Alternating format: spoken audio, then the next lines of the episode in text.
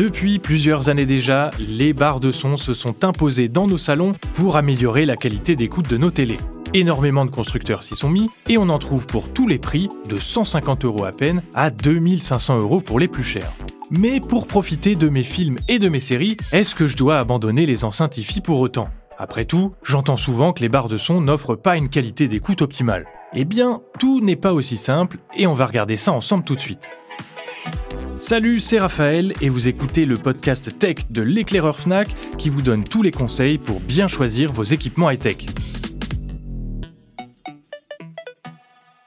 L'argument principal qui me ferait choisir une barre de son, c'est sa facilité d'installation.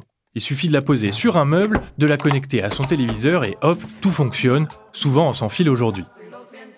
Elle se glisse simplement sous la télé mais attention, vérifiez tout de même les dimensions si le pied de votre écran n'est pas très haut.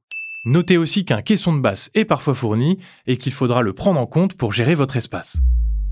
Pour les enceintes, eh ben, ça peut être un peu plus compliqué. Elles sont à mettre sur le côté, donc il faut avoir un long meuble télé ou alors des pieds dédiés et ça peut prendre un peu de place, surtout si on rajoute des enceintes surround. De plus, si elles sont passives, il faudra les accompagner d'un amplificateur, un boîtier sur lequel on les connecte, ce qui fait un appareil, des câbles et des réglages en plus.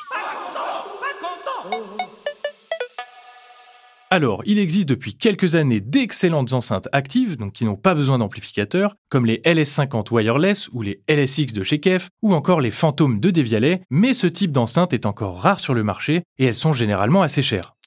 Et justement, le prix est un autre point à la faveur des barres de son. On peut en trouver à tous les tarifs, autour des 150 euros en entrée de gamme, et d'excellents modèles sont proposés à 500-600 euros si on guette les promotions. Pour les plus haut de gamme, il faudra, cela dit, compter parfois plus de 1500 euros, que ce soit chez Samsung, LG, Philips ou Sennheiser. Un tarif commun pour des enceintes dont les prix peuvent facilement grimper à plusieurs milliers, voire dizaines de milliers d'euros, même si on peut évidemment rester un petit peu plus raisonnable. Pas une partie, tout, l'intégralité.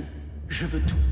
Bref, pour les deux produits, les prix varient d'une marque et d'un modèle à l'autre, mais globalement, les barres de son restent moins chères, d'autant plus qu'en matière de spatialisation, elles offrent une expérience tout en un. Je m'explique. Avec des enceintes hi on a uniquement de la stéréo, à moins d'ajouter des enceintes supplémentaires dans la pièce pour avoir une expérience plus immersive. Une enceinte centrale, un caisson de basse et des satellites arrière par exemple. Ça va être dur de les encercler.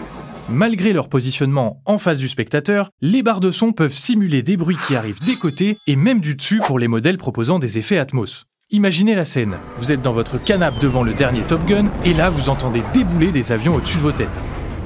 Évidemment, la qualité du rendu dépendra de la gamme du produit et donc en général du budget investi. Et il est aussi possible de choisir des kits proposant des satellites arrière pour une expérience encore plus immersive. Je pense à la Samsung HWQ 930C ou 990C, à la Philips Fidelio ou encore à la LG S95QR. Bon là on se dit ok, pourquoi s'embêter avec des enceintes si la barre de son est si pratique? Eh bien, perso, en termes d'esthétique, je trouve le design des enceintes plus sympa dans une pièce, mais bon, c'est bien sûr une question de goût, et certains constructeurs de barres de son font des efforts, je pense notamment à la Dion de Devialet qui est hyper travaillée. Aussi, pour les amateurs de musique comme moi, les barres de son sont souvent moins précises et un peu plus graveleuses, et rien ne vaut une bonne paire d'enceintes hi qui aura en plus une scène stéréophonique bien plus large. Par contre, elles seront sans doute moins adaptées pour une expérience ciné, à moins d'y ajouter un caisson de basse et d'autres enceintes comme je vous le disais, mais là, le budget peut très vite exploser. Pour résumer, les barres de son offrent tout de même beaucoup d'avantages par rapport à des enceintes hi Globalement moins chères, plus simples à installer et délivrant surtout des effets dédiés au cinéma parfois impressionnants, foncez si vous voulez regarder des films dans de bonnes conditions sans trop vous prendre la tête. Les enceintes conviendront surtout aux mélomanes, mais elles peuvent s'avérer hyper efficaces pour le ciné à la maison, à condition de se pencher un peu sur la question, d'avoir de la place et le budget nécessaire. Alors, plutôt barre de son ou enceinte? Je vous laisse me dire ce qui vous tente le plus, et nous on se retrouve prochainement pour un nouvel épisode du podcast Tech de l'éclaireur Fnac. En attendant, moi, je retourne devant ma série.